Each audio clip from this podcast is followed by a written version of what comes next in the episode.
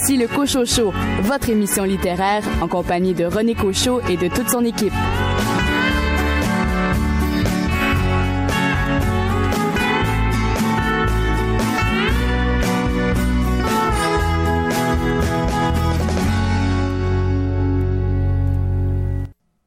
Bienvenue à cette émission littéraire. Ici René Cochot. En mon nom et au nom de mes chroniqueurs et chroniqueuses, nous vous souhaitons la bienvenue pour ces deux prochaines heures au cours desquelles vous aurez l'occasion, entre autres, d'entendre Billy Robinson qui va nous faire part de son palmarès des livres qui ont retenu son attention au cours de la dernière année. Et Billy, vous allez nous parler euh, également d'un roman qui a été sélectionné pour être finaliste pour le prix littéraire France-Québec.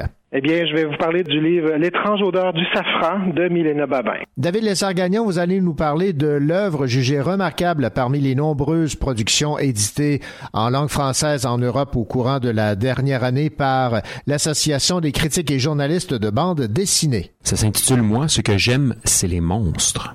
Louis Gosselin, vous, vous vous êtes intéressé à quelqu'un qui a fait vibrer le cœur des Montréalais et surtout les amateurs de baseball. Philippe, une légende dominicaine et une collaboration entre autres de Jacques Doucet. À lire.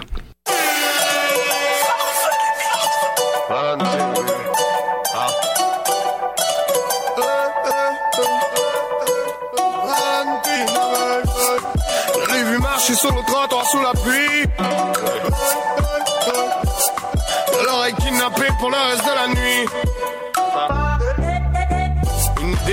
Déesse quand elle monte les escaliers. Une championne olympique du fessier grande médaillée.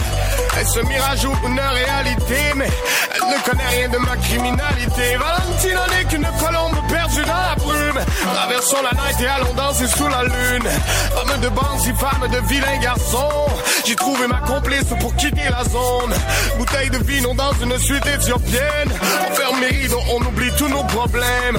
On commande resto à la carte dans le liquide. Je la prends dans le bain, tourbillon dans la cuisine.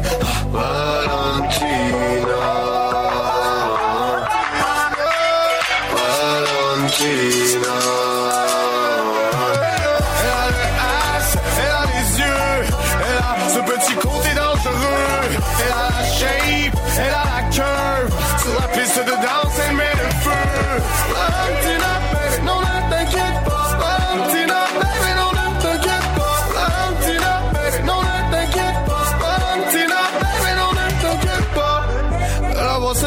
Quand elle se rhabille. Je veux la kidnapper pour le reste de la vie. Trouver ma haine et je souhaite qu'elle soit mienne. Je bégaye mes mots, son odeur me fait perdre mes voyelles. Désolé bébé si des fois je suis dur à suivre. Il y a la police qui nous écoute sur la ligne. Je veux m'entrelacer dans ses bras jusqu'à mort. Ma maison c'est ta maison mis à mort. Fais ta valise bébé, ce soir on s'évade. Hôtel taxi centre-ville de Montréal. Enlève tous tes vêtements, c'est moi qui tiens les rênes. Adore-nous comme on adore, outrepasser les règles. Je suis le pirate qu'il te faut pour traverser les mers. Ma Valentina rend jalouse et princesse et les reines.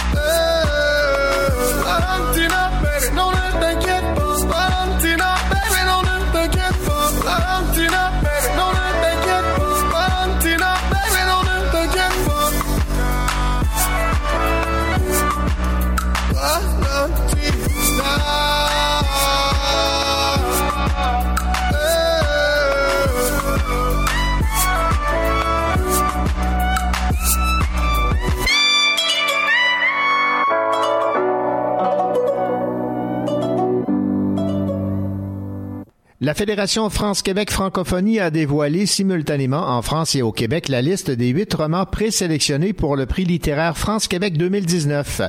Les huit romans sont Les Écrivements de Mathieu Simard aux éditions Alto, Jelly Bean de Virginie Franqueur aux éditions Druide, Mykonos de Olga Duhamel-Noyer chez Héliotrope, L'Enfer de Sylvie Drapeau, publié chez Leméac, de même que le dernier chalet de Yvon Rivard, La route du lilas de Éric Dupont par les éditions Marchand de Feuilles, La Squin de Gabriel Marcoux-Chabot euh, aux éditions La Peuplade, et finalement L'étrange odeur du safran de Milena Babin aux éditions XYZ. Alors, question de se rappeler ce qu'en pensait notre chroniqueur et, et euh, libraire Billy Robinson de ce roman de Milena Babin. Réécoutons sa chronique. Ben, en fait, euh, d'emblée, je peux vous dire que j'en ai pensé beaucoup de bien. Euh, moi aussi, j'avais été euh, agréablement surpris par son premier roman qu'elle nous avait offert il y a quelques années, toujours chez Quai numéro 5. Donc, elle nous revient avec cette histoire qui se déroule au Bas-Saint-Laurent dans les années, dans la, vers la fin des années 80, où cette jeune femme, Neil, qui va un peu s'échapper là, de, si on veut, de, de l'emprise qu'elle a, que, que son oncle et son frère sur elle, son frère jumeau, en fait, qu'il faut pas oublier c'est quand même important dans l'histoire. Et euh, elle se sauve euh, tout bonnement pour euh, le Bas-Saint-Laurent. On a l'impression que c'est un peu un genre de road trip un peu improvisé. Donc elle se retrouvera là, dans un petit coin, dans ce beau coin de pays, magnifique coin que le Bic, où elle fera la rencontre d'un restaurateur qui d'emblée la prendra probablement sous son aile sans trop s'en rendre compte, va tomber un peu peut-être même amoureux de la jeune fille. Donc lui-même séropositif, mais euh, en même temps aussi, on, se rend compte qu'ils sont peut-être mêlés à un petit trafic de safran, d'où le titre euh, mhm. euh, assez évocateur. Milena, qu'on sait, qui est originaire de, la, Gaspésie, à Carleton-sur-Mer, nous présente, comme je vous disais, ce deuxième beau roman-là. C'est en délicatesse sur le détail qu'elle parsème ici et là dans son récit. Il y a de beaux moments là, qui sont empreints d'une belle sensualité, mais il y a aussi parfois là, quelques moments assez violents, d'où un peu le, ce côté là, doux et amer de ce roman-là qui m'a plu.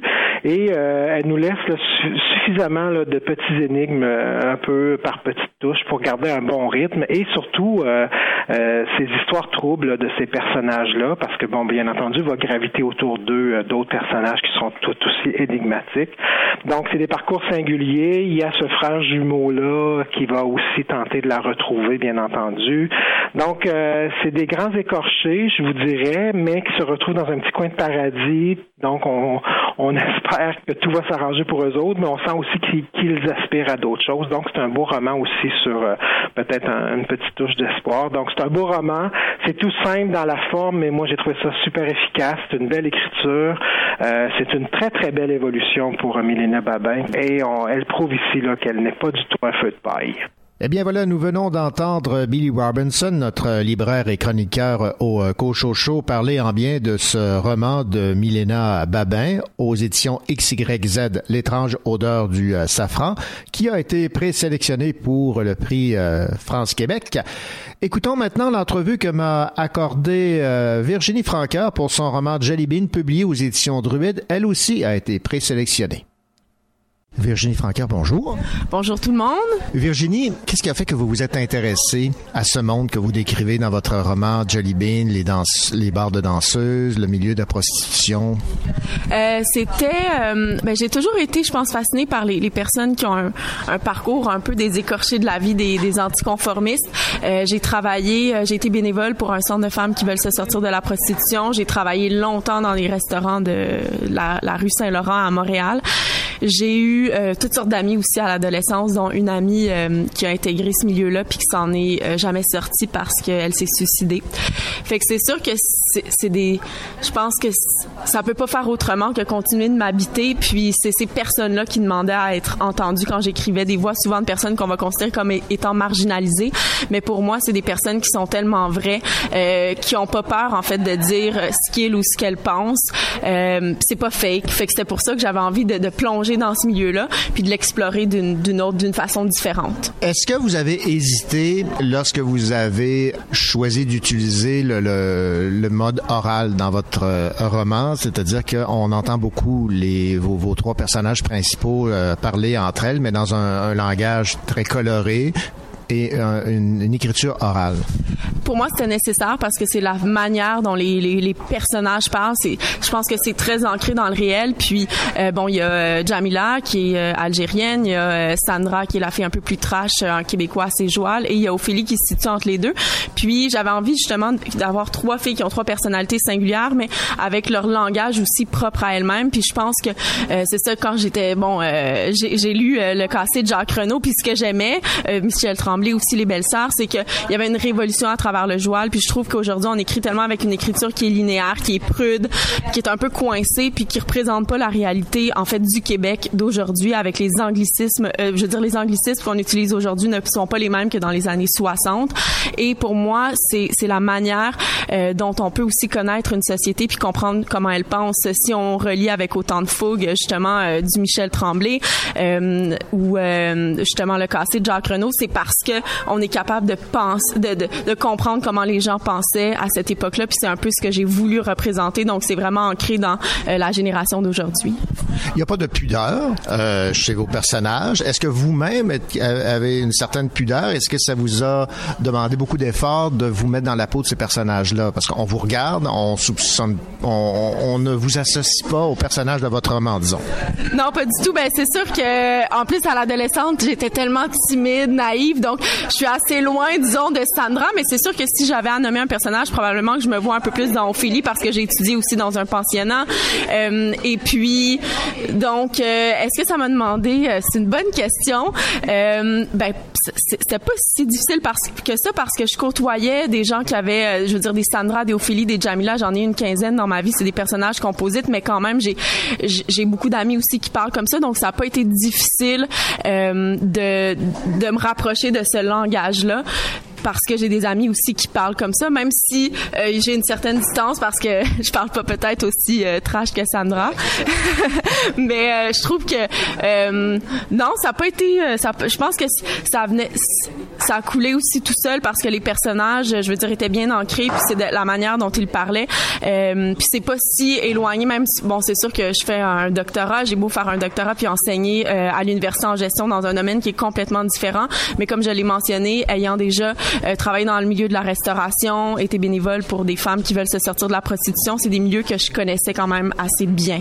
Vos trois personnages euh, principaux ont une euh, relation avec les, les, les hommes assez particulière, dans le sens où elles aimeraient s'émanciper, mais en même temps, elles ont une espèce de naïveté par rapport à ce que les hommes peuvent leur apporter.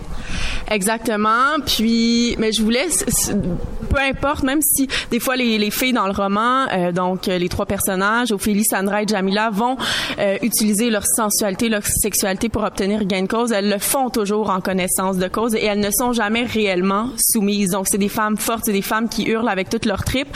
Puis moi, en fait, euh, j'étais, je me retrouvais pas dans des romans à l'eau de rose, euh, chick lit, où c'est toujours la fille, la même histoire qui braille avec son chat, la peine d'amour. Euh, puis des, romans, je trouve, qui ont pour effet de nous endormir plutôt que de, que de nous réveiller. C'est des, des une écriture que j'appelle qui est ronronnante. Puis moi, j'avais envie de créer justement trois filles qui sont fortes, euh, qui hurlent avec toutes leurs tripes, qui ont pas peur de dire ce qu'elles pensent, qui vont japper plutôt que ronronner. Puis j'avais envie, c'est ça, de rompre aussi avec euh, une écriture qui est plus euh, linéaire, puis d'écrire un roman qui, qui déchire la langue, puis de faire ressortir le côté plus dark, le côté plus dur de, de l'existence. Euh, alors oui, c'est un peu c'est un peu ce que j'ai voulu faire. Fait que même si des fois on va penser qu'elle ne il y a un paradoxe parce qu'elles veulent s'émanciper euh, des carcans de, de, la femme objet, mais en même temps, euh, parfois justement, elles se retrouvent dans toutes sortes de situations. Puis je pense que c'est toujours le dilemme qu'on a en tant que en tant que, que, jeune fille et que femme, puis qui va perdurer euh, toute notre vie. Même si on pense qu'aujourd'hui on est plus émancipé avec tout ce qu'il y a des médias sociaux, on est toujours euh, les, les, jeunes filles comme les jeunes garçons. On se lève le matin, qu'est-ce qu'on fait? On regarde sur Instagram, sur Facebook. On est constamment. je trouve qu'on est c'est ça une génération qui est extrêmement précoce dans une maturité professionnelle et personnelle, mais en même temps, on est extrêmement vulnérable par rapport à la perception qu'on a de nous-mêmes. C'est ce que j'ai voulu ressortir, faire ressortir à travers les personnages. Ce que j'ai remarqué aussi, c'est que chacune se préoccupe du sort de, de l'autre en la jugeant un peu naïve. Oui, mais c'est quand même une belle histoire d'amitié. C'est ces trois filles qui se vouent fidélité, loyauté, euh, qui sont là. Sandra est toujours là, c'est pour son petit minou. Elle appelle son petit minou, donc euh, Ophélie.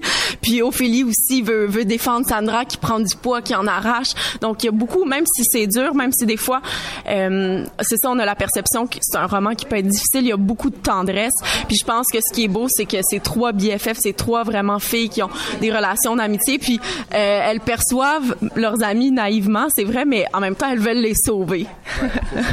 si vous aviez à résumer votre livre et nous rappeler un peu la, raison du titre, le Jelly Bean. Mon Dieu, ça c'est une grande question. Euh, Jelly Bean, bon parce que c'est c'est le bonbon qui c'est un bonbon, c'est qui ramène aussi à l'enfance, mais dans le roman c'est disons euh, une substance euphorisante que les filles vont vont prendre et puis là il va leur arriver euh, toutes sortes d'aventures. Mais le roman c'était vraiment une nécessité que j'avais, un besoin d'écrire sur ma génération, sur les questionnements existentiels qu'on a à l'adolescence, du passage de la jeune fille à la femme adulte, chirurgie esthétique, obsession de la beauté, euh, les relations qu'on a, qu'elles soient sexuelles ou amicales, le rôle aussi de la famille à redéfinir le rôle parental. Puis euh, donc c'est l'histoire de trois BFF, trois meilleurs amis qui se vouent fidélité, amitié, puis on, qui ont trois parcours singuliers complètement différents et qui se retrouvent à la croisée des chemins. C'est des filles qui n'auraient pas dû se rencontrer, mais euh, étonnamment elles sont très différentes, mais elles sont en, quête d'un même idéal. Mais c'est à la fois une euh, une charge féministe là qu'on peut voir à travers votre roman. Oui, donc c'est un féministe que j'appelle sauvage, un féministe qui est non moralisateur parce que tout au long du roman, il y a beaucoup d'humour. Euh, c'est des filles non plus qui vont pas se, se prendre au sérieux. Puis ce que pourquoi il y a beaucoup d'auteurs euh, qui sont mes auteurs de prédilection. Il y a beaucoup d'hommes, dont Henry Miller, euh, Louis Ferdinand Céline. Je trouvais que c'est une écriture qui est crue, qui est virulente, euh, qui est sans tabou. C'est sûr qu'il y a eu des femmes qui m'ont inspiré, José Yvon, Nelly Arcan. Puis c'est ce que j'essaie aussi de faire avec Jelly Bean. Donc c'est un, un, féministe qui est pas moralisateur. Donc les filles, on, on les juge jamais, même si Sandra c'est une c'est une escorte, c'est une prostituée, puis une danseuse, bon une danseuse nue qui devient escorte, on la juge pas. Puis c'est ce que je voulais. Donc c'est un féministe pour moi qui est fort, puis c'est un féministe qui est ancré dans les mentalités d'aujourd'hui.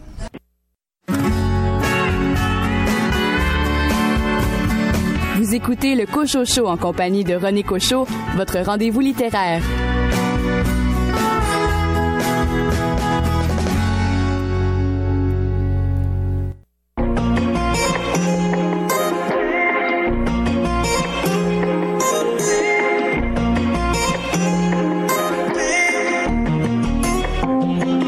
Je suis qu'un homme, donc j'ai la phobie de l'ombre. Je m'indigne Le problème c'est les autres. Et pendant que ma sagesse résonne, un enfant meurt dans les mines du Congo. Sur mon iPhone, je raconte le monde. Mes amis, oh, face au dilemme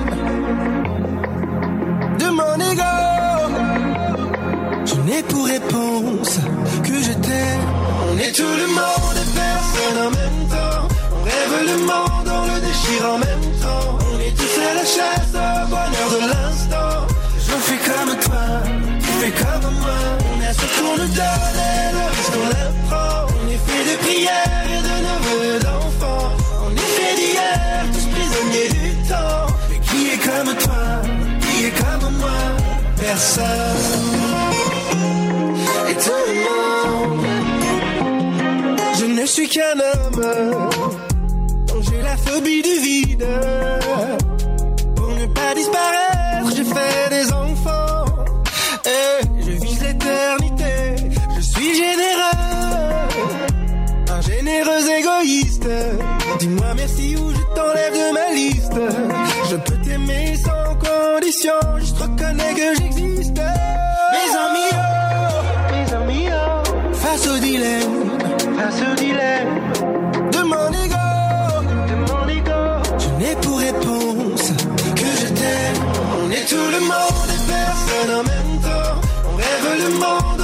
le déchire en même temps. On est tous à la chasse au bonheur de l'instant. Je fais comme toi, tu fais comme moi.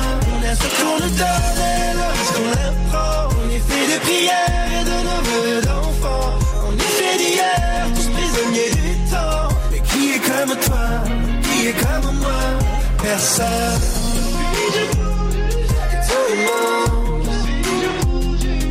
Personne.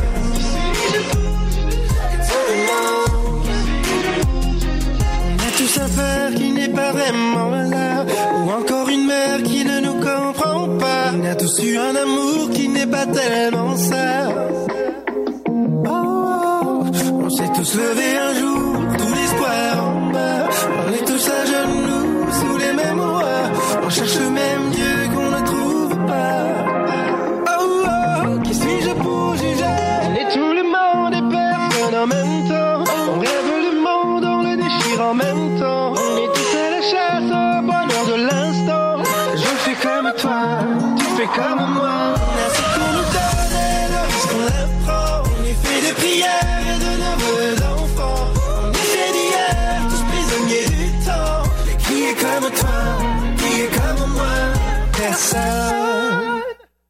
Une nouvelle pour le moins euh, surprenante, Chloé la Duchesse, la poète officielle du Grand Sudbury en Ontario, avait été euh, invitée à lire un poème lors de la cérémonie inaugurale marquant l'assermentation du nouveau conseil municipal.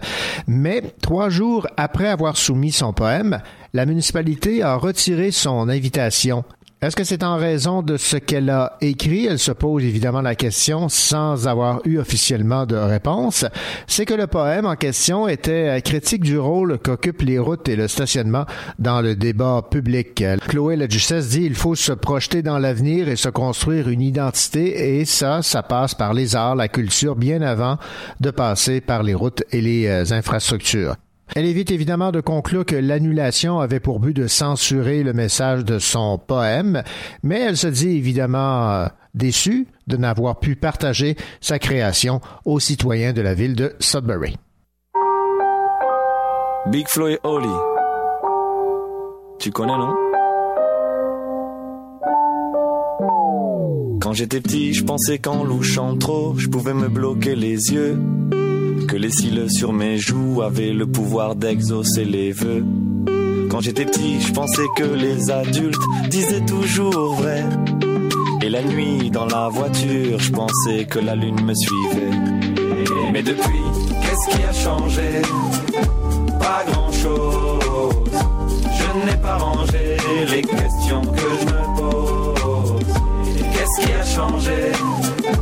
Pas grand-chose. N'ai pas rangé les questions que je me pose. On disait, tu comprendras plus tard. Tu comprendras plus tard. Tu comprendras plus tard. Mais on est plus tard et je comprends pas. Tu comprendras plus tard. Tu comprendras plus tard. Tu comprendras plus tard. Mais on est plus tard et je comprends pas. Quand j'étais petit, j'entendais un monstre qui vivait sous ma maison. Je pensais mourir dans la lave si je marchais pas sur le passage piéton. Qu'à l'époque, des photos en noir et blanc, les gens vivaient sans couleur. J'étais sûr qu'un bisou de ma mère pouvait soigner la douleur. Mais depuis, qu'est-ce qui a changé? Pas grand-chose. Je n'ai pas rangé les questions que je me pose. Qu'est-ce qui a changé? Pas grand-chose. Je n'ai pas rangé les questions que je me pose. On disait, tu comprendras plus tard. Tu comprendras plus tard. Tu comprendras plus tard. Mais on est plus tard et je comprends pas. Tu comprendras plus tard. Tu comprendras plus tard. Tu comprendras plus tard. Mais on est plus tard et je comprends pas. Aujourd'hui, en grattant un ticket, je me vois millionnaire. Je me dis, tout ira mieux si je souris à la banquière. Aujourd'hui, je me dis que si j'attends, quelqu'un fera ma vaisselle. Et que même si je vieillis, mes parents sont immortels. Qu'est-ce qui a changé? Pas grand-chose.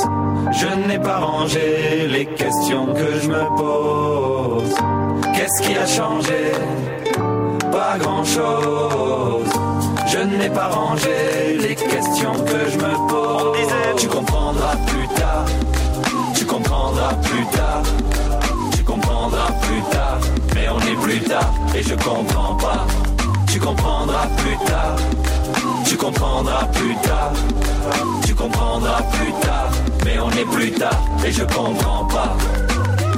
Plus tard, plus tard, plus tard, plus tard.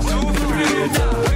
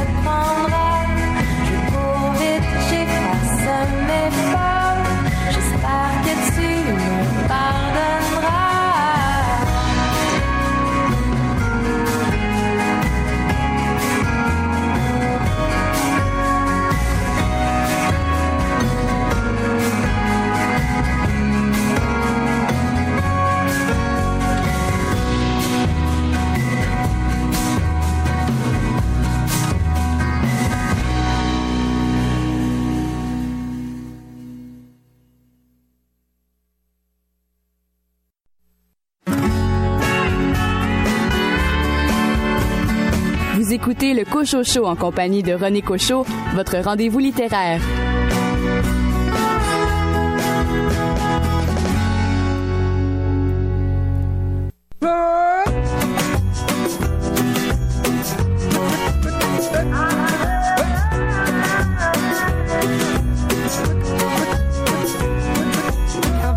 où je vais, tant que j'ai l'audace de tenir la main de l'autre pour aimer le temps qui passe dans tout ce que je fais. La rage et l'amour s'embrassent, qu'elle soit mienne ou qu'elle soit vôtre. La vie nous dépasse, que vendra, que vendra. Yo escribo mi camino sin pensar, sin pensar, dónde acabará? Dans mes joies, dans mes peines, dans mes laisse mes sentiments. Au mieux, on écrit son chemin comme on se soigne pour aimer indifféremment. Sous les sables mouvants d'un passé qui s'effondre, je me raccroche à ce que j'aime, prenant soin de chaque seconde. Les heures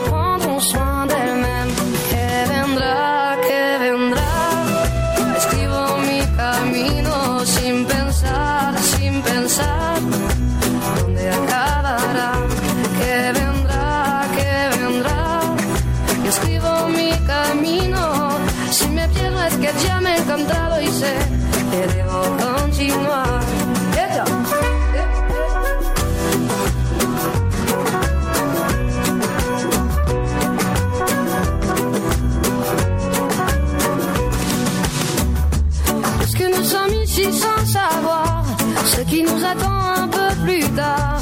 Laissez parler, mon instinct me guérit.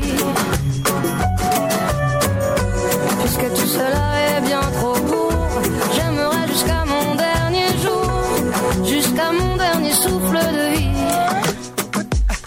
Que vendra, que vendra, jusqu'où j'irai, j'en sais rien, sin pensar, sin pensar, sans penser à demain.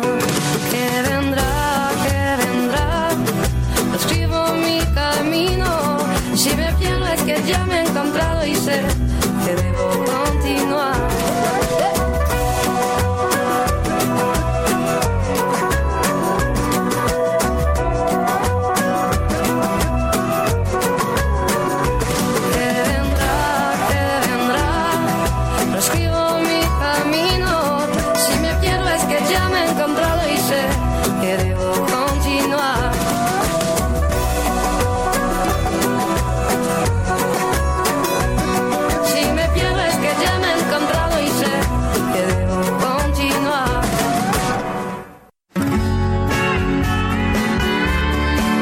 Chaque fois qu'il regarde un livre illustré pour enfants, il retombe en enfance. Sylvain Daudier.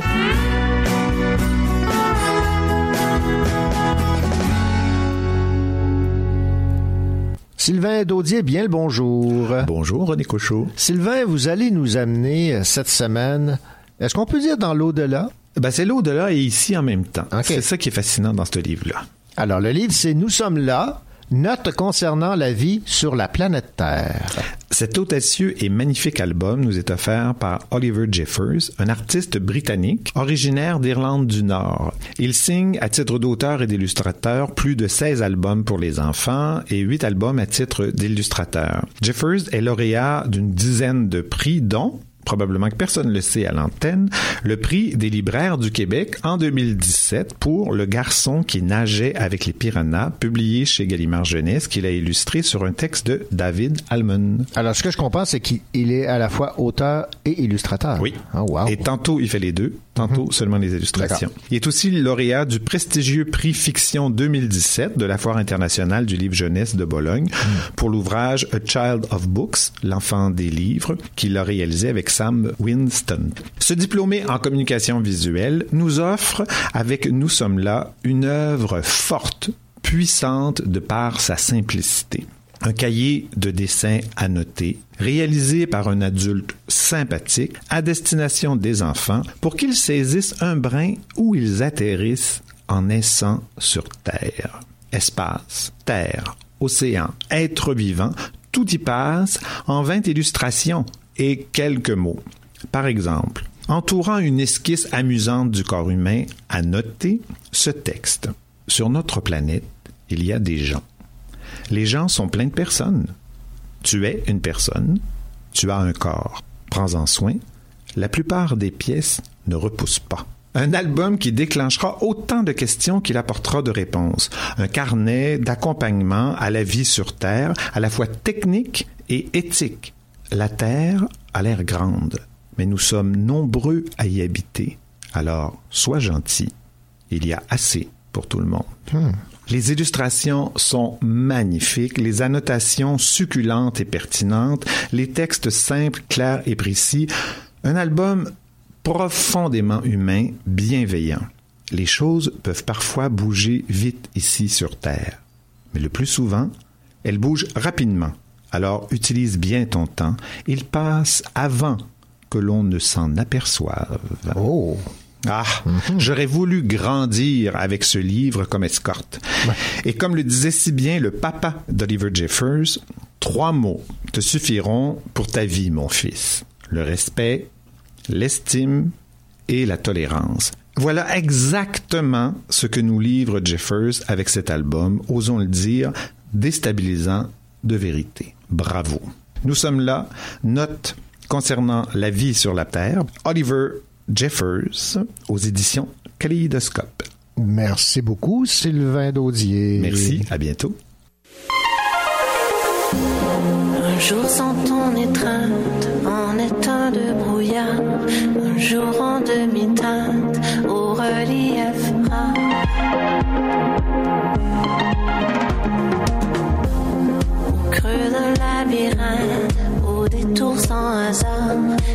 marché les mains jointes, sans ne plus vraiment voir.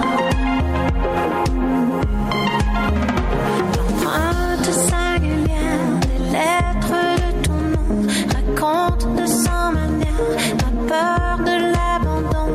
Sous chaque réverbère, blessé par le néon, les couleurs délibèrent. Je fais tout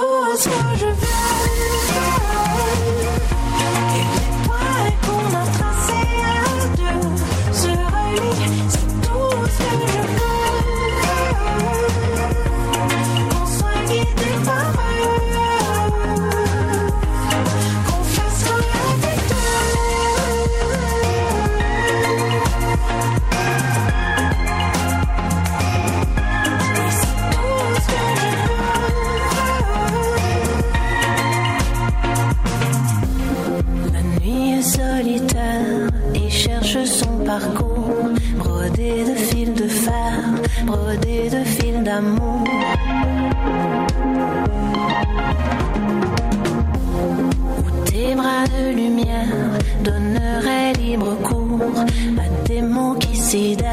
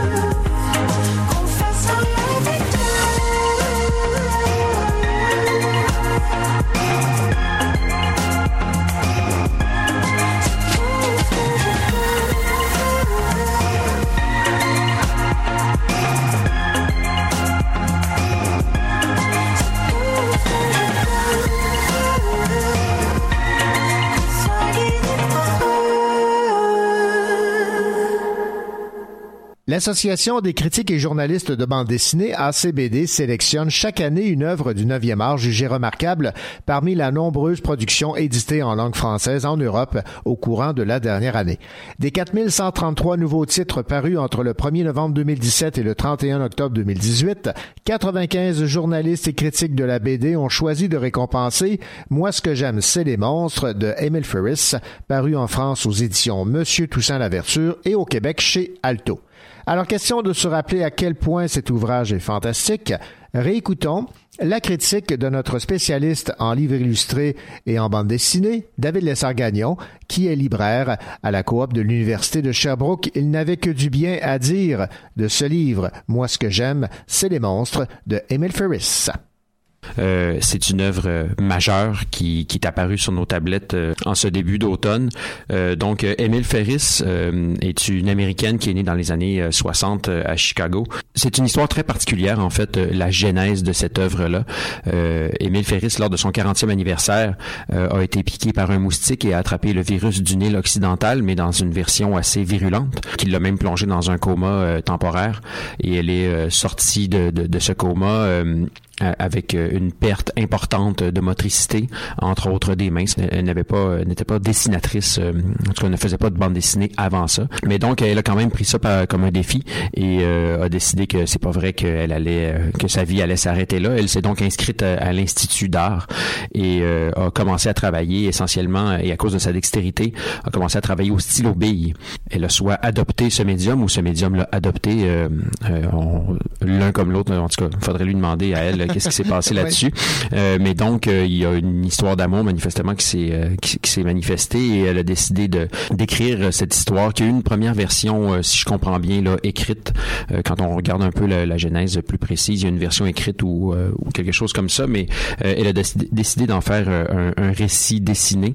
Euh, c'est un pavé, hein, euh, tu l'as dit, c'est le livre premier, ça fait 400 pages euh, plus ou moins, un peu plus de 400 pages. Il y aura un deuxième tome éventuellement qui aura à peu près la même taille. L'œuvre est, titanesque euh, et impressionnante euh, à la fois de maîtrise du récit, mais dans le dessin aussi euh, de voir que tout ça il y, y a une précision du dessin parfois, euh, une texture complètement folle, surtout quand on, on pense que c'est fait au stylo bille, là, qui est pas le, le médium le plus euh, qu'on voit le plus euh, en art.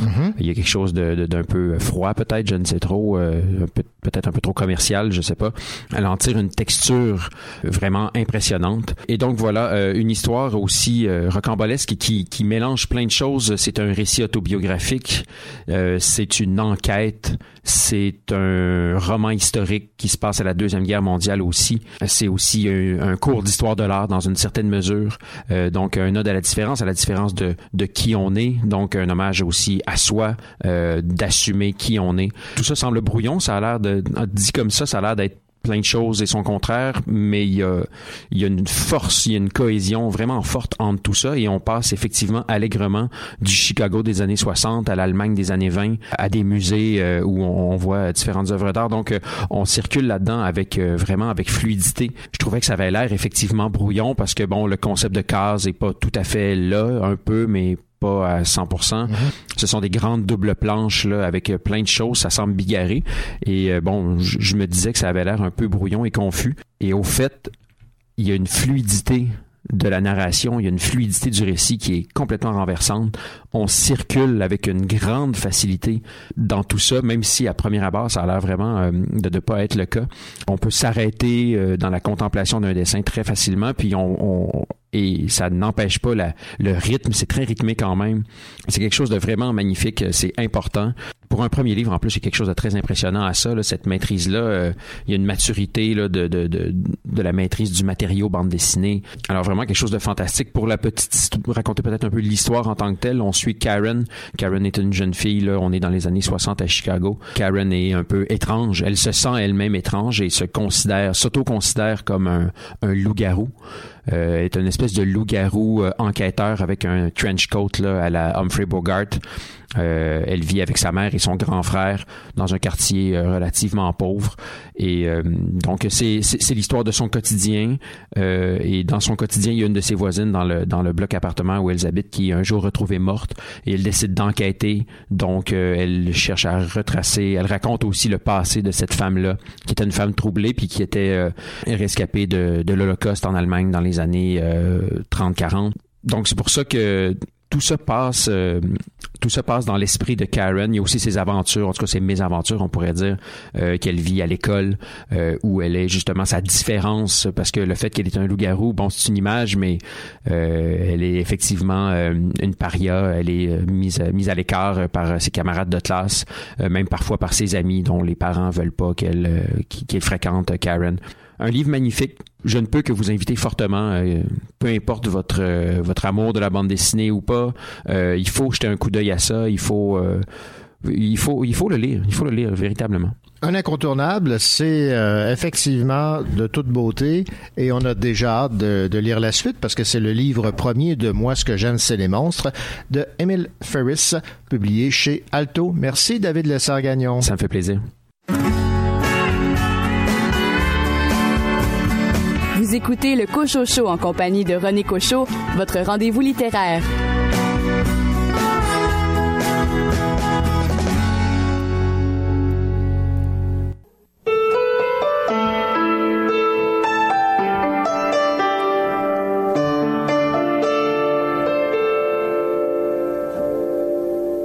Elle me dit fuis le miroir, garde les l'espoir, suis le taureau regarde devant.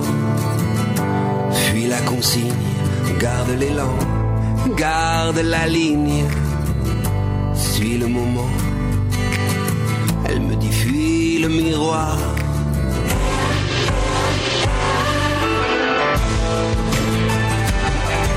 Le jour.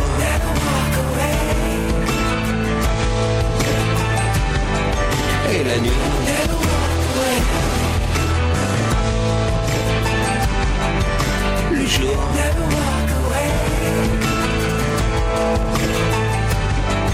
Et la nuit.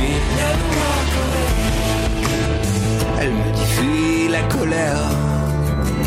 Regarde derrière, garde l'espoir, fuis la consigne. Garde l'élan, garde la ligne, suis le moment. Garde l'élan.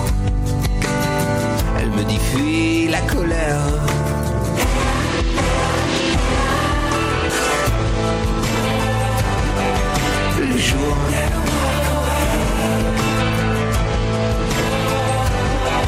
Et la nuit.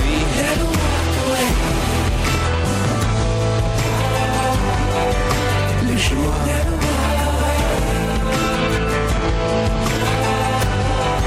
Et la nuit.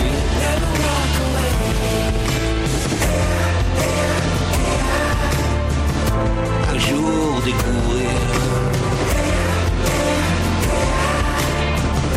Et puis devenir. Un jour découvrir. Et puis devenir.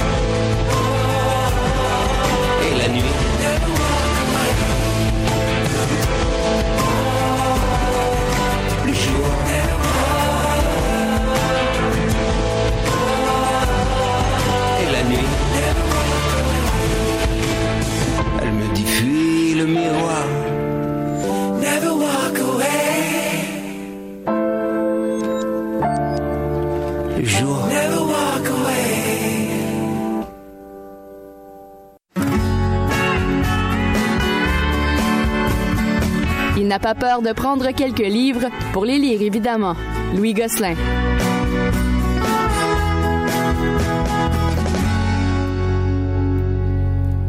Vous êtes amateur de baseball, Louis Gosselin? Absolument. Eh ben, moi aussi. Et vous avez, j'imagine, comme moi, vibré au rythme des expos de Montréal et surtout de leur euh, gérant euh, Philippe Alou. Philippe et le livre que vous avez lu, ben, c'est La vie de Philippe. Oui, c'est une collaboration du journaliste Peter Kerasotis qui s'est traduit de l'anglais par Jacques Doucet, qu'on connaît bien ici. C'est chez Urtubise, un livre de 400 pages. Alors, Philippe, euh, c'est l'histoire de Philippe Allou que les Québécois ont surtout connu comme gérant des expos de Montréal de 1992 à 2001. Mais Philippe Allou, c'est tellement plus que ça. Il a connu une carrière de 17 ans dans les majeurs contre vents et marées parce qu'il était latino, évidemment. Dans le baseball des années 50, il y avait les blancs, il y avait les noirs, puis il y avait les latinos. Ah, dans, l'ordre. Dans l'ordre, Dans l'ordre. OK. Alors, euh, dans les restaurants, les toilettes publiques, euh, il a vécu tout ce que les Noirs ont vécu dans les années 50, évidemment, mais il y avait les Latinos en dernier. C'est donc, euh, j'allais pas dire que c'était pire que les Noirs, mais dans le baseball, les Noirs étaient déjà un petit peu plus acceptés que les Latinos, si on en croit les paroles de Philippe Alou. Alors lui il a été le premier Dominicain à se dans les ligues majeures. Il a joué avec les plus grands, les plus grandes vedettes, le Willie Mays, Hank Aaron, Roberto Clemente, et deux de ses frères ont joué avec lui aussi dans les ligues majeures. Puis son fils Moïse Alou aussi qu'on a connu avec les Expos de Montréal. Ouais. Alors c'est pas mal pour des jeunes de la République dominicaine qui vivaient dans une maison de 15 pieds par 15 pieds. Il était six enfants plus les parents et les autres enfants de la famille sont devenus ingénieurs, médecins, etc. Alors ça on apprend ça dans le livre. Écoutez, j'ai lu ces 400 pages-là en quatre jours, à temps perdu, même pas à temps plein, mais je voulais pas lâcher le livre. C'est vrai que je suis un amateur de sport, mais on apprend tellement sur la dictature en République dans les années 50-60, sur le monde du baseball aussi, sur les relations entre les joueurs, sur l'échec des expos qui racontent de l'intérieur comment ça s'est fait avec Brochu et compagnie. Il y a tellement d'anecdotes. Vous savez, il a marié une fille de Laval qui s'appelle Lucie Gagnon. C'est sa quatrième épouse après l'avoir saluée dans les estrades à Ah bon? Montréal. Ah. Ben oui. Il y a eu 11 enfants au total euh, sur euh, quatre mariages. Son meilleur salaire comme joueur, 58 000 dollars par année, malgré des statistiques incroyables. Ça n'a pas de sens. Puis en prime, il nous expose sa façon de coacher une équipe où le joueur est le plus important. Euh, un cours de baseball 101, du point de vue de l'entraîneur, dans le dugout, c'est un délice. Vraiment. Mais on a toujours considéré Philippe Elou comme un gérant hors de l'ordinaire, très proche de ses joueurs et grand stratège. Est-ce que ça, ça ressort, là? Exactement la définition, c'est ce qu'on lit. Et la traduction de Jacques Doucet, qui est euh, évidemment quelqu'un qui connaît le baseball. euh, la voix des sur expos, le hein. bout, c'est la voix des expos. Alors, il a connu Philippe. Je suis certain qu'il s'en est, il en a ajouté un petit peu. Euh, je regardais dans le livre, il y a des photos. Il y en a une avec notre ami Jean-François Desbiens de TVA, qui, Ouais, qui, à l'époque couvrait pour TQS. Il est posé avec euh, avec Alou dans le livre. J'ai envoyé la photo à Jean-François. Ouais, Hey, ouais. Tu fais partie de la biographie de Philippe. Ah non, c'est vraiment les amateurs de baseball, le beau cadeau de Noël, c'est excellent. Et là, faut dire que c'est une traduction faite Oui. par Jacques Doucet d'un auteur... Un journaliste, euh, Peter Karasotis, ouais. qui est un, un journaliste qui a suivi le baseball, qui connaît très bien ça de l'intérieur, puis qui a apporté une petite touche humaine à tout ce qui est statistique. à- il- bien sûr, il parle des grands joueurs et de leurs statistiques. Si vous connaissez un peu moins les moyennes de baseball, vous allez bien le comprendre. Mais derrière une moyenne au baseball, il y a toujours un exploit humain, puis c'est ce qui fait ressortir. Et si on n'est pas amateur de baseball, on va quand même y trouver notre compte? Ah oui, L'homme. Beaucoup l'homme avec euh, comment il a élevé sa famille, comment il a élevé ses enfants, comment il s'est retrouvé avec son fils dans la même équipe. Qu'est-ce que c'est de coacher? Euh, quand Moïse Alou a eu son, euh, son accident en tournant, en contournant le premier but, vous vous Oui, souvenez oui. des Ah, images épouvantables? oui. On en parle dans le livre aussi, comment il a vécu ça, lui, en regardant cet accident-là. Mhm. Il fallait qu'il se garde une certaine distance parce que c'est un joueur, mais en même temps, c'est son fils. Ouais. Ah non, c'est très, très bien. Bon, ben, vous me donnez le goût de le lire. Ben, j'espère Philippe bien. Allou, une légende dominicaine avec la traduction de Jacques Doucet. C'est à la maison d'édition. Urtubise. Merci beaucoup, Louis Gosselin. À bientôt.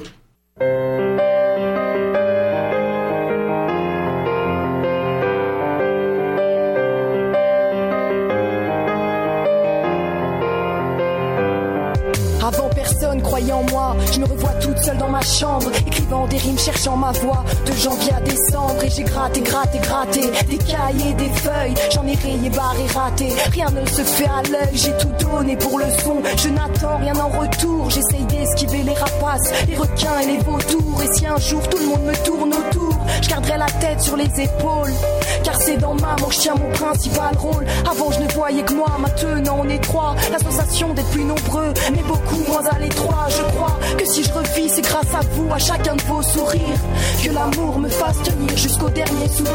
Je me suis pas noyé dans mes larmes, j'ai appris à nager, je me complaisais dans le noir, maintenant je rêve de voyager, tu vois, c'est l'impression de pouvoir boire sans être ivre.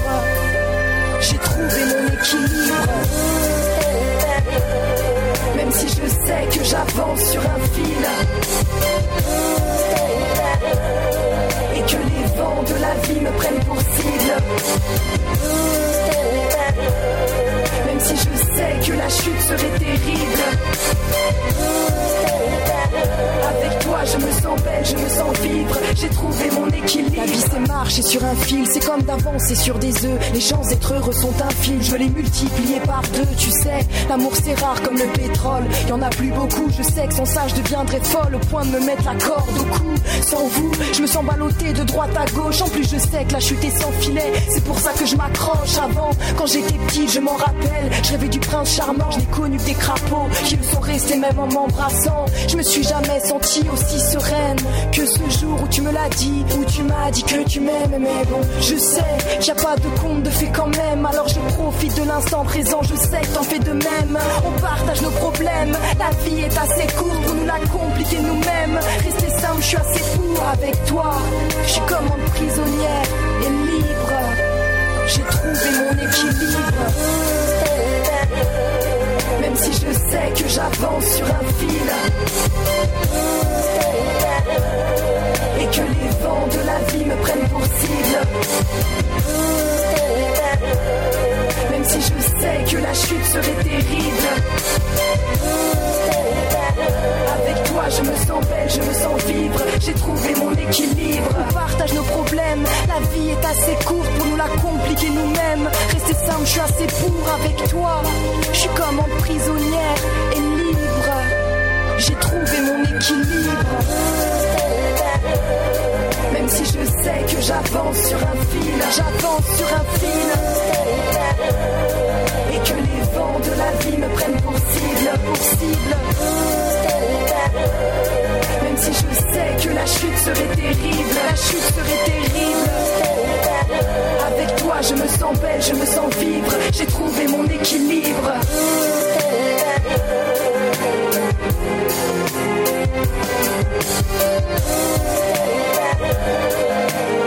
Le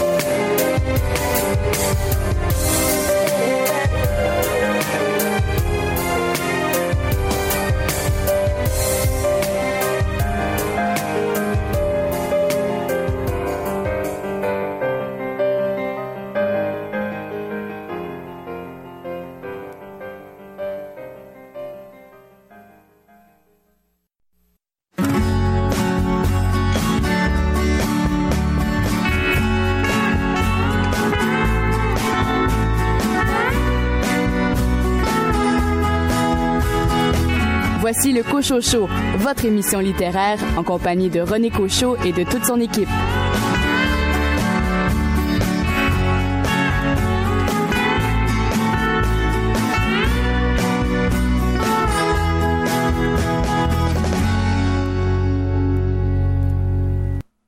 La deuxième heure de votre rendez-vous littéraire débute à l'instant. Au cours des euh, 60 prochaines minutes, vous aurez l'occasion d'entendre l'auteur Marie Desjardins me parler de son roman Sylvie Johnny Love Story, publié aux éditions du Cram. C'est l'histoire d'amour entre euh, Johnny Hallyday et euh, Sylvie Vartan. C'est une façon qu'on a trouvé de souligner le premier anniversaire du décès de Johnny euh, Hallyday. Billy Robinson, vous avez lu beaucoup de livres cette année, mais quelques-uns ont retenu votre attention. C'est l'occasion de votre traditionnel palmarès. C'est jamais facile ce genre de- d'exercice-là, mais en même temps, ça nous permet de faire une belle rétrospective en fait là, de, de ce qu'on a lu durant la dernière année. Et Daniel Paré, vous, vous êtes intéressé à des romans qui euh, sont une suite, en fait, d'une série euh, télé, d'un téléroman qui a été très, très apprécié des Québécois et des Québécoises. Tellement. Yamaska.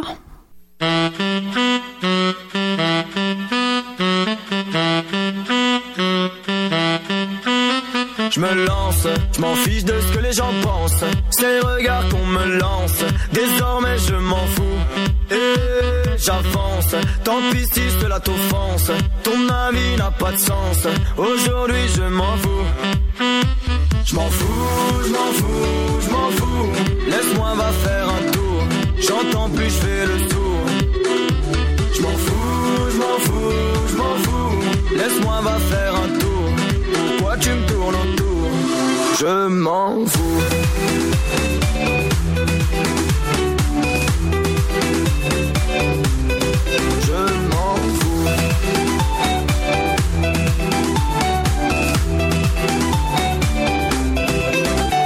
Arrête, tu sais plus rien ne me blesse. Tu perds ton temps, tu me testes. Mais moi, je m'en fous.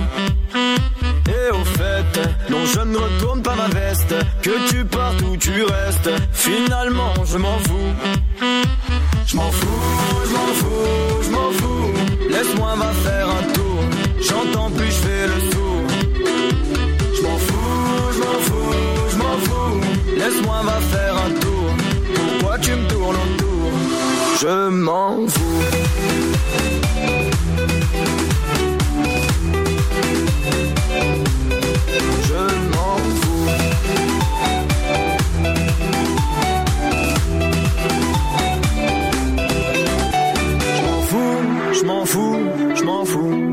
Laisse-moi va faire un tour. J'entends plus, je fais le sourd. Je m'en fous, je m'en fous, je m'en fous. Laisse-moi faire un tour. Pourquoi tu me tournes autour? Laisse-moi faire mes affaires. Je te laisse faire des efforts. Tes l'air, ouais au fond, je m'en fous, rien à perdre, tu as raison, oui j'ai tort, moi je préfère me taire, ouais au fond, je m'en fous.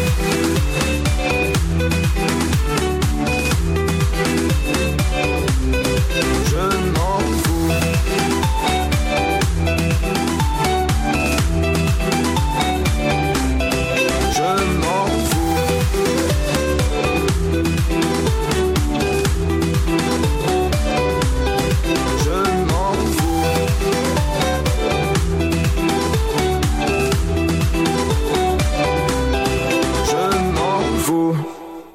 Un an après la mort de Johnny Hallyday, Sylvie Vartan rend hommage à la légende du rock français.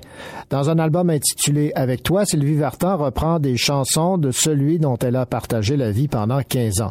Le nom de Sylvie Vartan est indissociable de celui de Johnny Hallyday. Ils ont été mariés pendant 15 ans et ont eu ensemble David. Un an après, Sylvie a toujours du mal à se dire que son Johnny n'est plus là.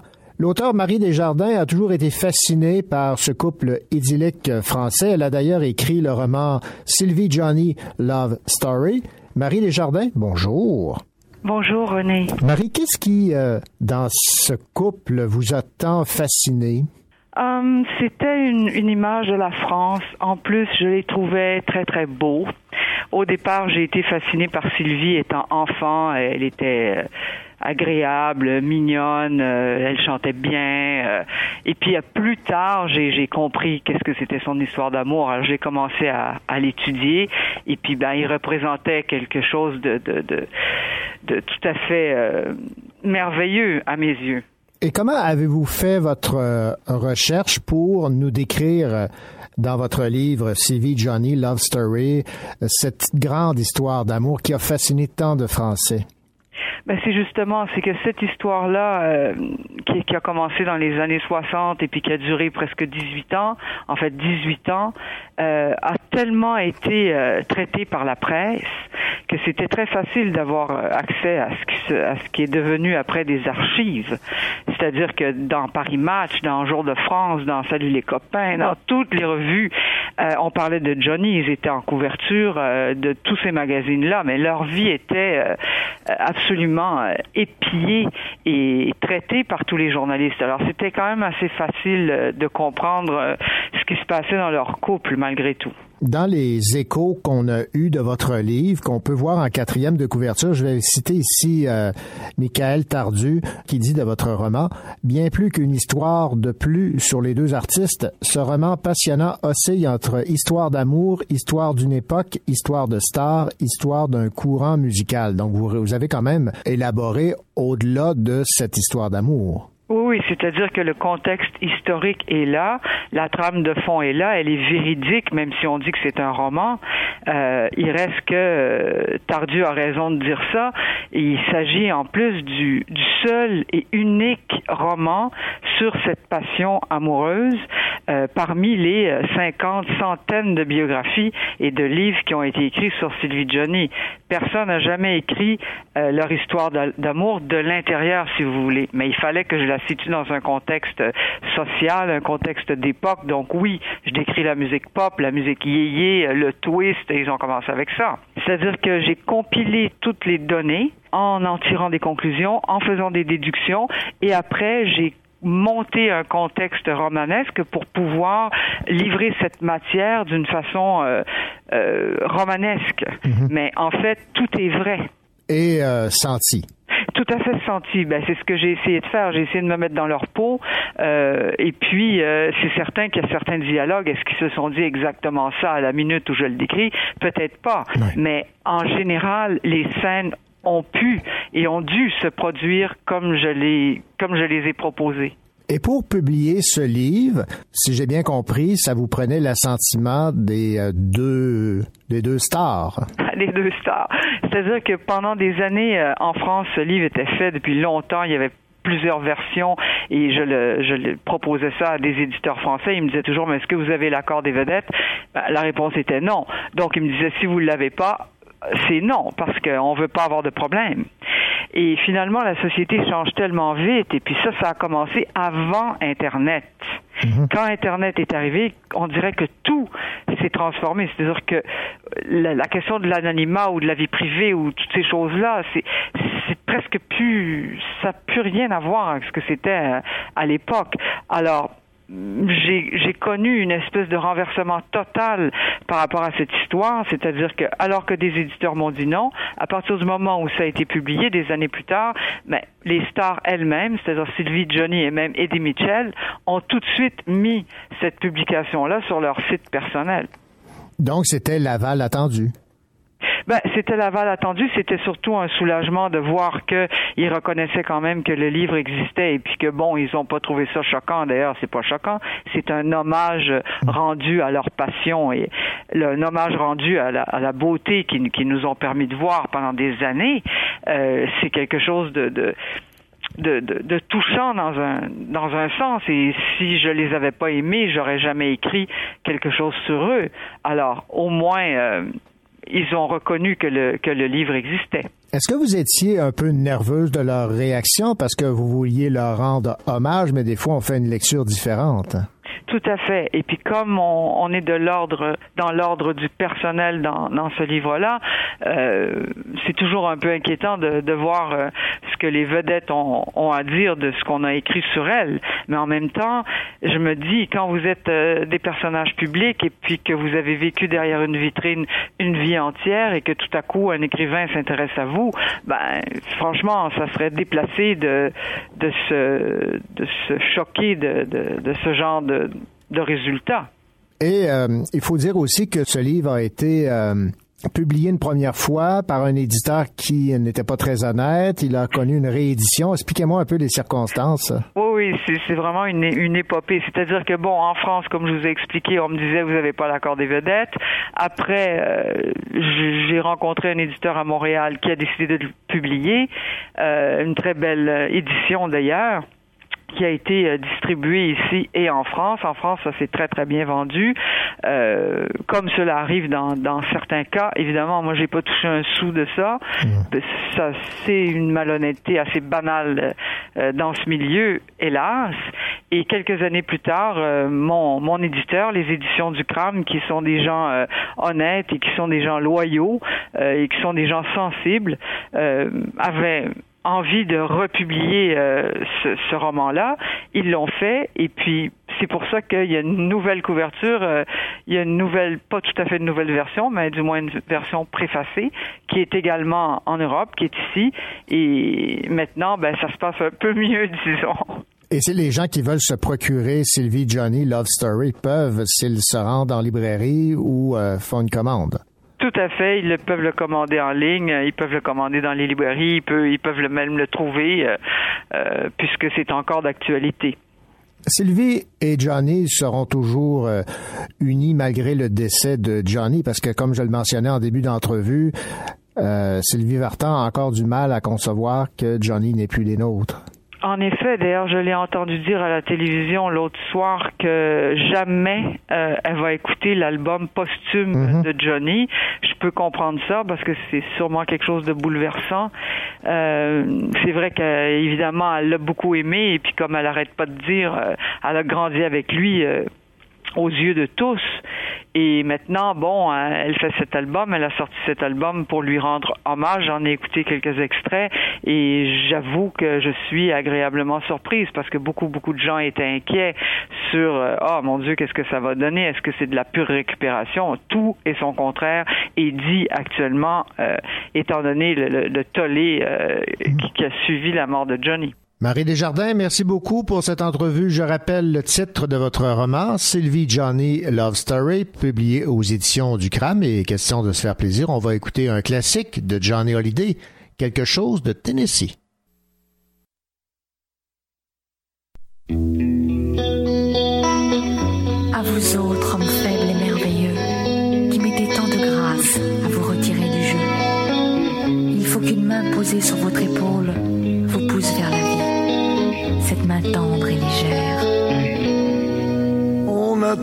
quelque chose en nous de Tennessee. Cette volonté de prolonger la nuit. Ce désir fou de vivre une autre vie. Ce rêve en nous avec ses mots à lui. Quelque chose de Tennessee. Cette force qui nous pousse vers l'infini. Il y a peu d'amour peu d'amour avec tellement de bruit. Quelque chose en nous de Tennessee.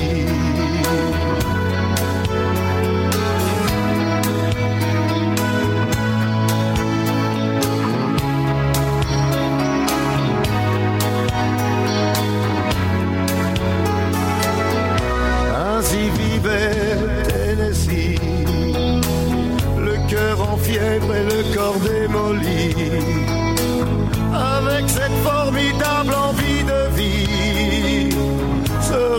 nous, c'était son cri à lui, quelque chose de Tennessee.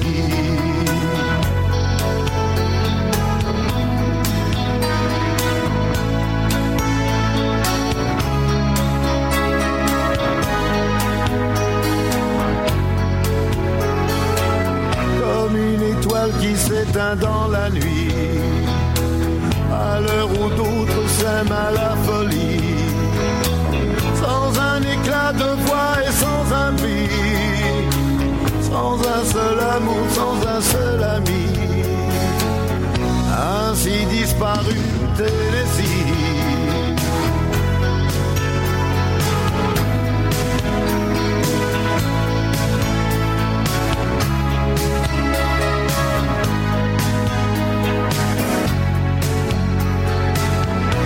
certaines heures de la nuit, le cœur de la ville s'est endormi, il flotte un sentiment comme une envie. Oh, ce rêve en nous avec ses mots à lui, quelque chose de Tennessee.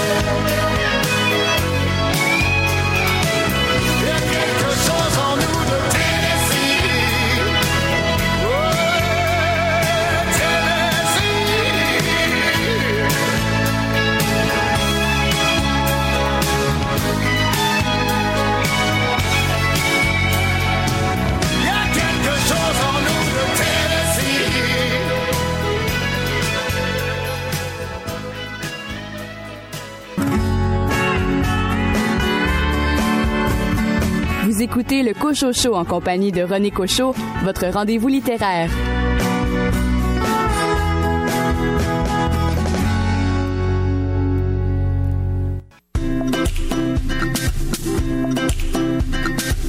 Autour de nous, la nuit se dévoile et la lune devient de miel. Tes yeux, la mer, le sable chaud, je me colle sur toi, la vie est belle.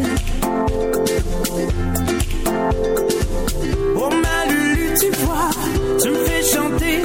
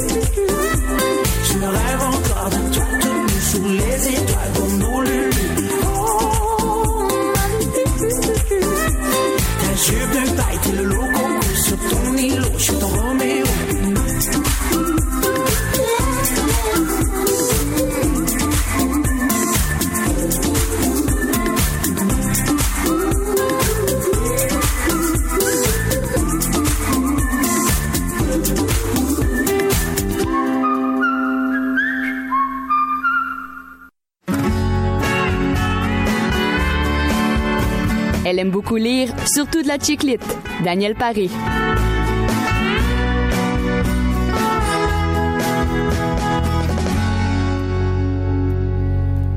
Daniel Paré, bien le bonjour. Bonjour René. Daniel Paré, les personnes ont été nombreuses à suivre chaque semaine euh, les euh, péripéties des personnages du téléroman euh, Yamaska.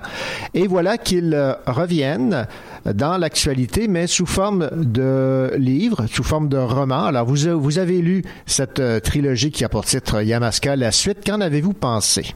J'en ai pensé du bien parce que j'ai euh, j'ai écouté la série qui a duré quand même pendant sept années. Les romans, ils ont pour titre les prénoms des trois euh, actrices principales de cette série-là, soit euh, Hélène, Julie et euh, Réjeanne. Réjeanne, merci. D'abord, ils sont très beaux les livres.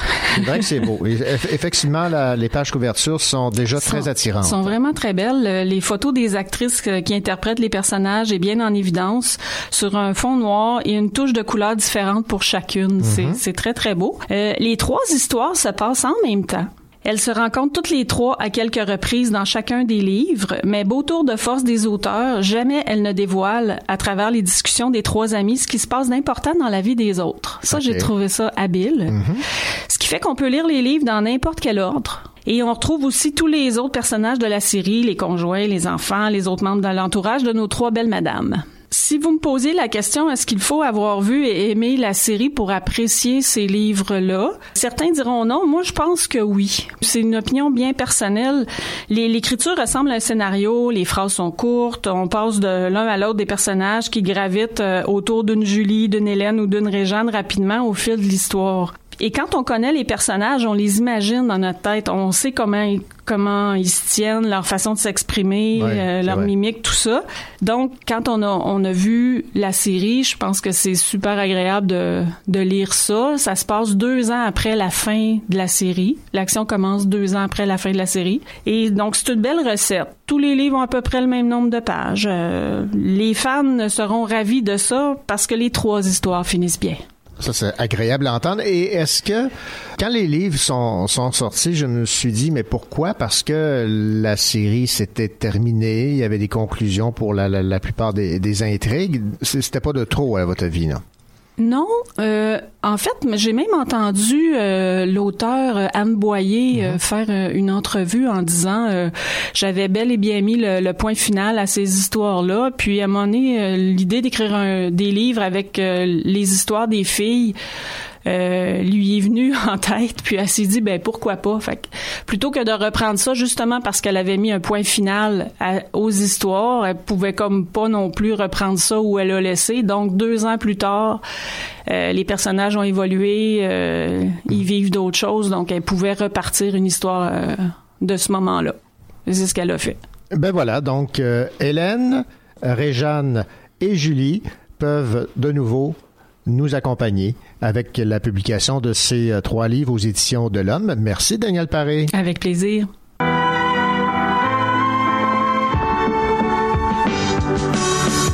Les murs se souviennent-ils de nous, de nos promesses? Il m'arrive de me rendre à l'adresse de notre grand amour. Je passe devant et puis j'espère voir par la fenêtre, confiant sourire au coin des lèvres. Et puis je lève la tête. Je vois qu'il y a de la lumière d'autres que nous, ils passeront leur nuit d'hiver au coin du feu doux.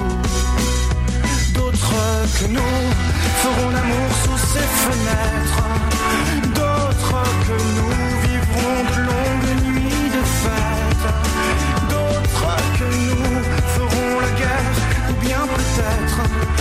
s'aimeront-ils pour toujours. D'autres comme nous feront pareil. 14 boulevard Saint-Michel.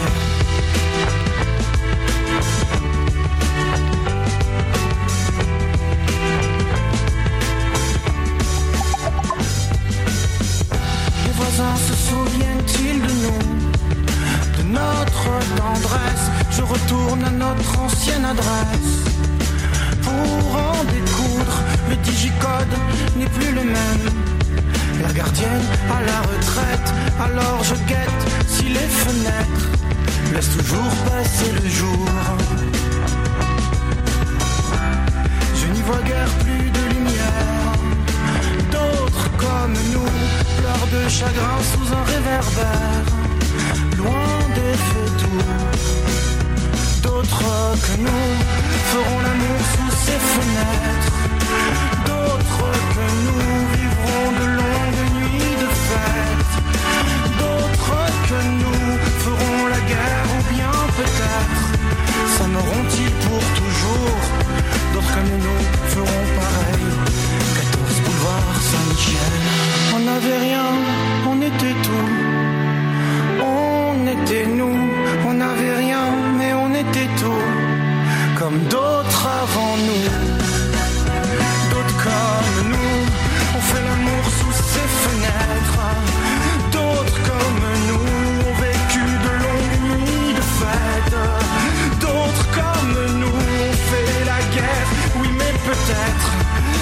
s'aimeront-ils pour toujours La vie était tellement plus belle.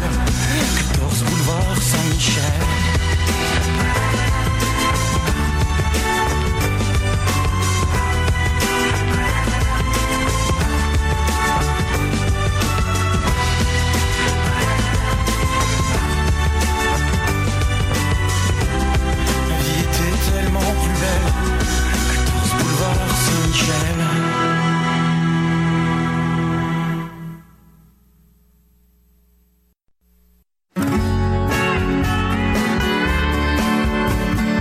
Écoutez le Cocho Show en compagnie de René Cocho, votre rendez-vous littéraire.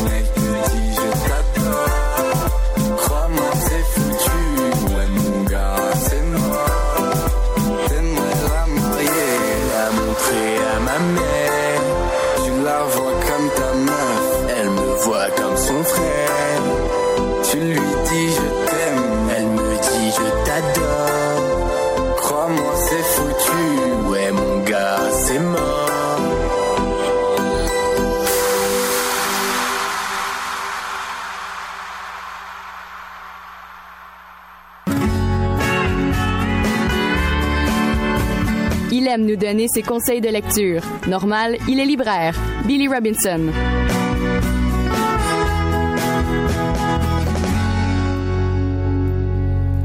Billy Robinson, bien le bonjour. Bonjour, René. Billy, l'année se termine et qui dit euh, fin d'année dit euh, bilan. Et de votre côté, évidemment, c'est le temps de faire le bilan de l'ensemble des livres que vous avez lus et surtout le bilan des livres qui vous ont le plus agréablement surpris, vous ont plu particulièrement. Et on va y aller avec votre traditionnel palmarès, des livres qui vous ont happé, qui vous ont plu. On va commencer dans l'ordre décroissant, à commencer par le numéro 5 de votre palmarès. Je rappelle que vous êtes euh, libraire à la librairie de Verdun, donc les livres, vous en lisez. Hôtel Lonely Arts de Heather O'Neill aux éditions Alto.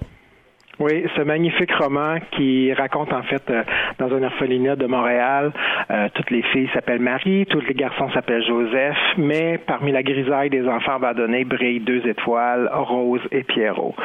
Donc euh, c'est cette histoire-là de ces deux orphelins qui se produisent en spectacle devant des riches Montréalais pendant les années folles. Lui joue du piano, elle elle danse, ils rêvent ensemble de fonder le plus grand cirque du monde. Arrivera bien sûr la crise, la pauvreté, la dépression, euh, mais chacun continuera à chercher euh, à se réunir euh, éventuellement. Donc, ce beau roman va vous le bouleverser. Heather O'Neill euh, vous passionnera par cette histoire d'amitié et d'amour au fond, Euh, un amour qui est plus fort que tout. C'est un grand roman, c'est un conte pour adultes, mais aussi une belle traversée dans le temps, campé dans un Montréal que, l'on connaît peu, en fait, et qui est rendu tellement vivant par cette plume envoûtante euh, d'une écrivaine vraiment éblouissante. C'est un, gros coup de cœur. Alors, cinquième position, Hotel Lonely Heart de Heather O'Neill aux éditions Alto. En quatrième position, je sais pas pourquoi, je suis outre mesure euh, surpris de, de- de le retrouver dans votre palmarès, un auteur que vous aimez beaucoup. Chez VLB, Antoine Charbonneau-Demers qui euh, est arrivé avec un deuxième livre, Good Boy. Oui, c'est le livre avec lequel j'ai cassé les oreilles à plus de monde, autant, autant les lecteurs que mes amis, à ceux qui Ouais. me suivent sur les réseaux sociaux. Alors, euh, c'est vraiment, oui, effectivement, c'est un écrivain que j'adore. C'est euh, fraîchement débarqué. Là, Euh, en fait, il nous raconte l'histoire de ce jeune homme fraîchement débarqué dans la grande ville, un jeune homme qui tombe amoureux et qui croit y découvrir qui il est vraiment.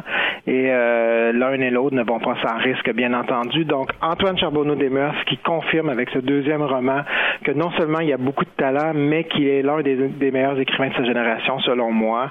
Euh, c'est résolument brillant. Il aborde ici des thèmes très, très, très peu euh, souvent euh, dépeints dans la littérature d'ici, mais c'est fait, fait avec aplomb. Il y a une belle puissance d'évocation. C'est troublant de vérité. Moi, ça m'a vraiment, ça m'a bouleversé à plusieurs, à plusieurs moments. Et moi, je, considère que c'est un incontournable de la dernière année. Autre incontournable à vos yeux, Ouvrir son cœur, c'est d'une auteure originaire de Windsor, Alexis Morin au euh, Cartanier. Alexis qui est également éditrice, donc euh, on la découvre avec sa plume. Oui, en fait, elle nous avait proposé des, des recueils de poésie et là, elle revient avec euh, ce, ce roman récit. euh, vraiment, c'est vraiment c'est une surprise pour moi. C'est euh, ça s'est rapidement glissé là, parmi mes, mes, lectures marquantes de l'année. Donc, ce livre raconte sa vie, des morceaux de sa vie. Ça raconte la solitude d'une enfant, l'école peuplée de camarades qui savent eux comment être des enfants selon elle, comment être en groupe alors qu'elle elle, elle ne le sait pas du tout. Euh, ça raconte sa peur, l'amitié fusionnelle et la jalousie. Ça raconte une petite ville industrielle, son usine immense et inhumaine selon elle, aux allures d'un vaisseau euh, générationnel, et une fuite à Montréal tout aussi inévitable qu'elle n'arrangera rien. Donc c'est sans prétention, c'est sans fioriture, c'est tout en finesse.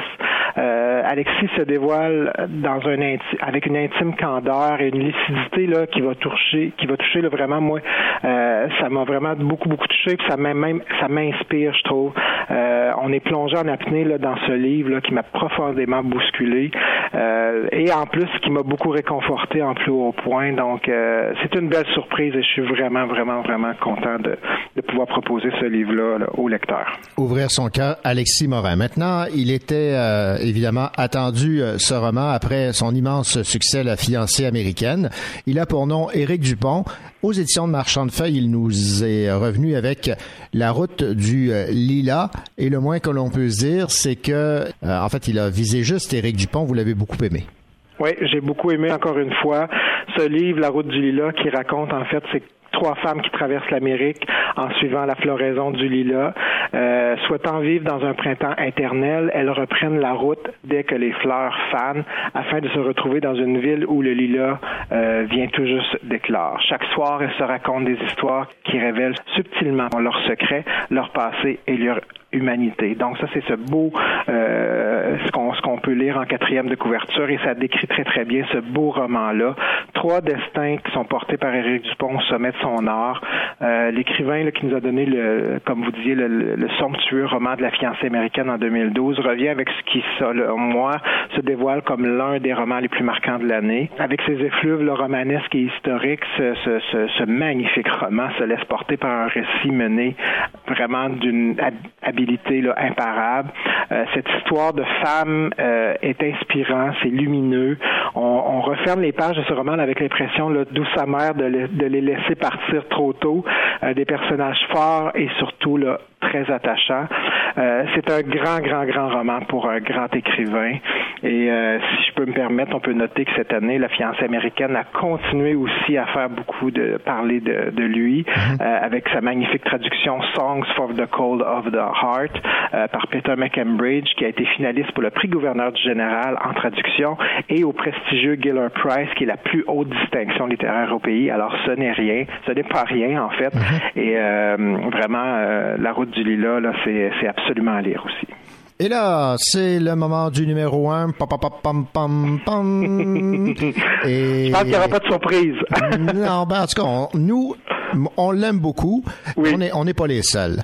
Elle s'appelle Marie-Renée Lavoie et elle a publié aux éditions XYZ Les chars meurent aussi, dont l'intrigue se déroule dans son Limoilou natal. Oui, tout à fait. On revient un peu aux effluves là, que de, de la petite et le vieux. Voilà. Donc, euh, ce qu'on nous dit dans la quatrième de couverture, c'est s'il ne tient de son père quelques no- si elle si elle tient de son père quelques notions de mécanique, c'est à sa mère que Laurie doit son goût immodéré pour la lecture. De la petite Cindy, cette gamine amochée par la vie qu'elle qu'elle a prise sous son aile. Elle a reçu des poux, mais pas que ça. Auteur de la jeune femme, autour de la jeune femme, pardon, le monde change et les grandes assurances s'effritent. Mais une chose demeure, c'est auprès des siens que l'on trouve la force de retrousser les manches et de sourire. Alors, il est question de résilience dans ce beau livre-là, mais aussi surtout de bienveillance, de partage, de transformation, d'évolution, tous des thèmes très très chers à Marie-Renée Lavoie. Alors, si vous avez quelqu'un que vous connaissez là, qui cherche un roman qui fait du bien, qui fait sourire, là, et même très souvent, qui émeut, ce livre est vraiment pour vous. Euh, Laurie qui se cherche et se réinvente en serveuse italienne dans un restaurant, là, tout aussi faux que, que, que, que c'est possible, y compris là, certaines relations interpersonnelles. C'est un personnage fort attachant. Euh, la petite Cindy aussi est vraiment adorable. On, on- c'est vraiment Marie-Renée est une 嗯 une auteure brillante dont les romans sont toujours d'un humanisme remarquable et d'une grande douceur. Elle revient donc ici dans les parages, comme je vous disais, des thèmes et de l'univers de son premier roman qui a été euh, remarqué, La petite et le vieux, publié en 2010. Donc, toujours avec une belle sensibilité, une candeur dans l'écriture, un petit bijou là, serré dans ses bras. Je vous préviens, vous allez en ressortir ému et touché.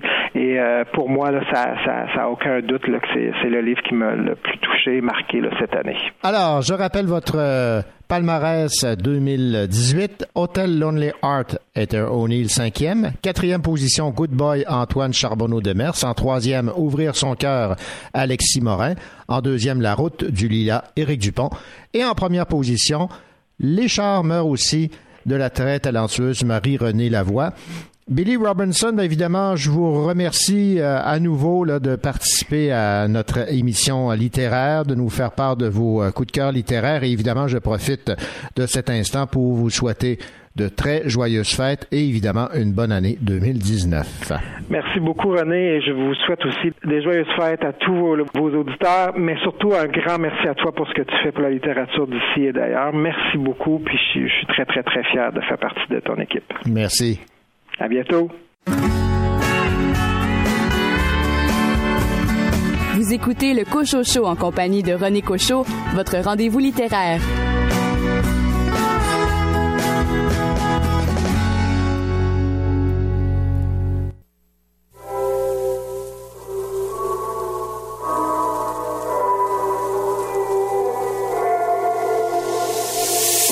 Se faire la belle, se faire la mal, le mur, se mettre au vert, voler la clé de champ et jouer fille de l'air. C'est décidé, on te quitte, moi et ma boîte de mouchoirs, toi et ton cœur de granit, circuler à rien à voir. Je lève mon verre à l'aventure, qui fait peur et me rassure. Tant pis pour tous les deux, ensemble on ne sait pas être heureux. Tu ne t'y attendais pas, et moi je n'en reviens pas. Sans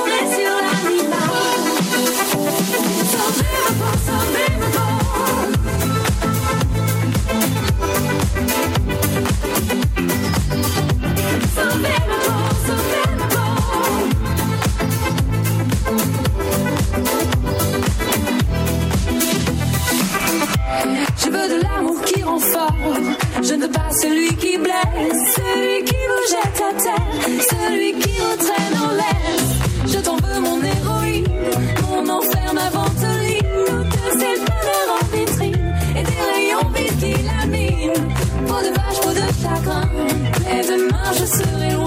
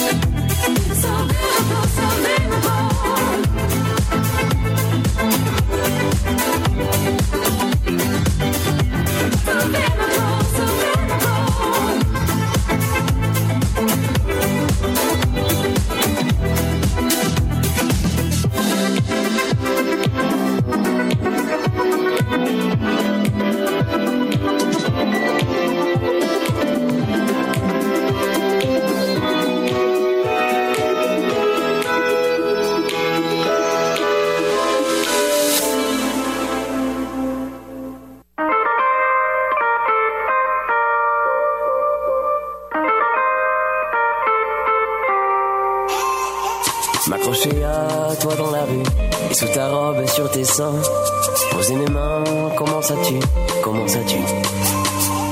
Te balancer dans les buissons, te jeter sur les magasins, sur les vitrines qui font du son, comment ça tue. Inventer des chansons idiotes, les chanter très fort sous la douche, les chanter dehors sous la flotte, comment ça tue. Parler une langue inconnue, lire tes blagues sur ta bouche, les mêmes blagues depuis le début, comment ça tue?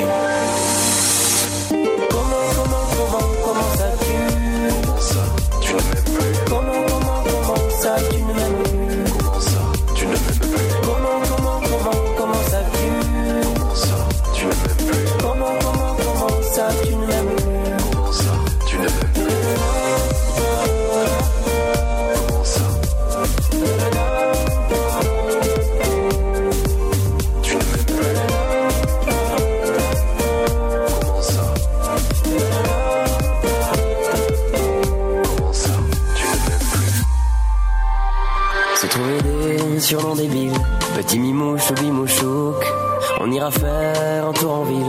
Comment ça tue Et tester tous les restaurants Tester les déserts et les souks Les longs hivers et le printemps. Comment ça tue Prendre toujours les mêmes rues, celles qui mènent au même endroit, aux mêmes places déjà vues, comment ça tue Et se dire qu'on a de la chance d'être à cette heure-ci, toi et moi, sur ce nuage qui danse, comment ça tue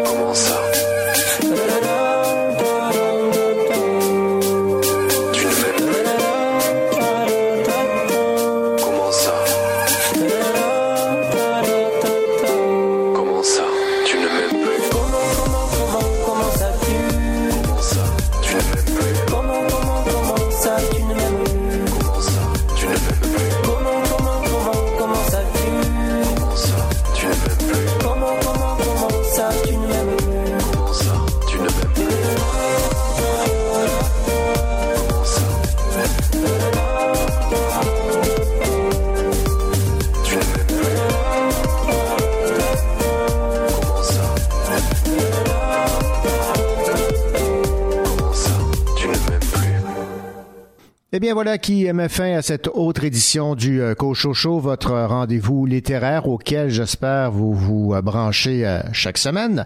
Je vous souhaite de belles lectures au cours des prochains jours. On se retrouve la semaine prochaine pour la dernière de l'année 2018 et comme c'est la période des fêtes, je vous propose une édition spéciale du Cochocho axée sur la bande dessinée et le livre illustré, des cadeaux qui s'offrent bien en cette période des fêtes. Je vous rappelle que si vous avez raté une chronique, une entrevue ou que vous avez le goût de les réécouter, eh bien, l'émission Le Cochocho est maintenant en balado. Bonne lecture, bonne semaine.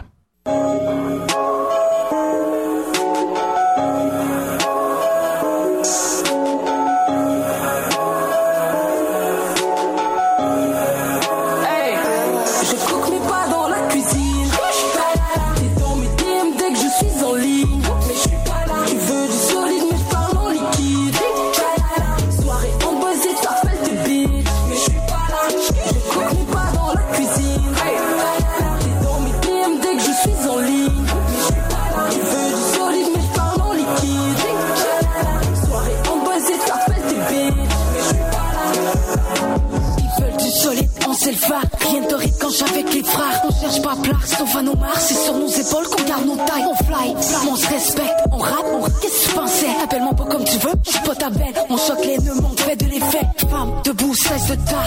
Rien à foutre quand t'es restart. Tu penses qu'on se la joue, qu'on est vulgaire? Rien à foutre, nous si on sait le phare. De bout à l'autre du monde, ça se ressemble. Certains hommes nous méprisent, veulent nous voir dans leur chambre. Une femme qui rappe, pour eux ça dérange. Tic-tac, tu verras, ça se mélange. Dérange, on t'étonne, je vais être franche dans ce game, on détonne. On défonce les portes et la playlist de ton iPhone. Bouge, bouge la tête si tu supportes? Vas-y, chantonne. Je cook mais pas dans la cuisine.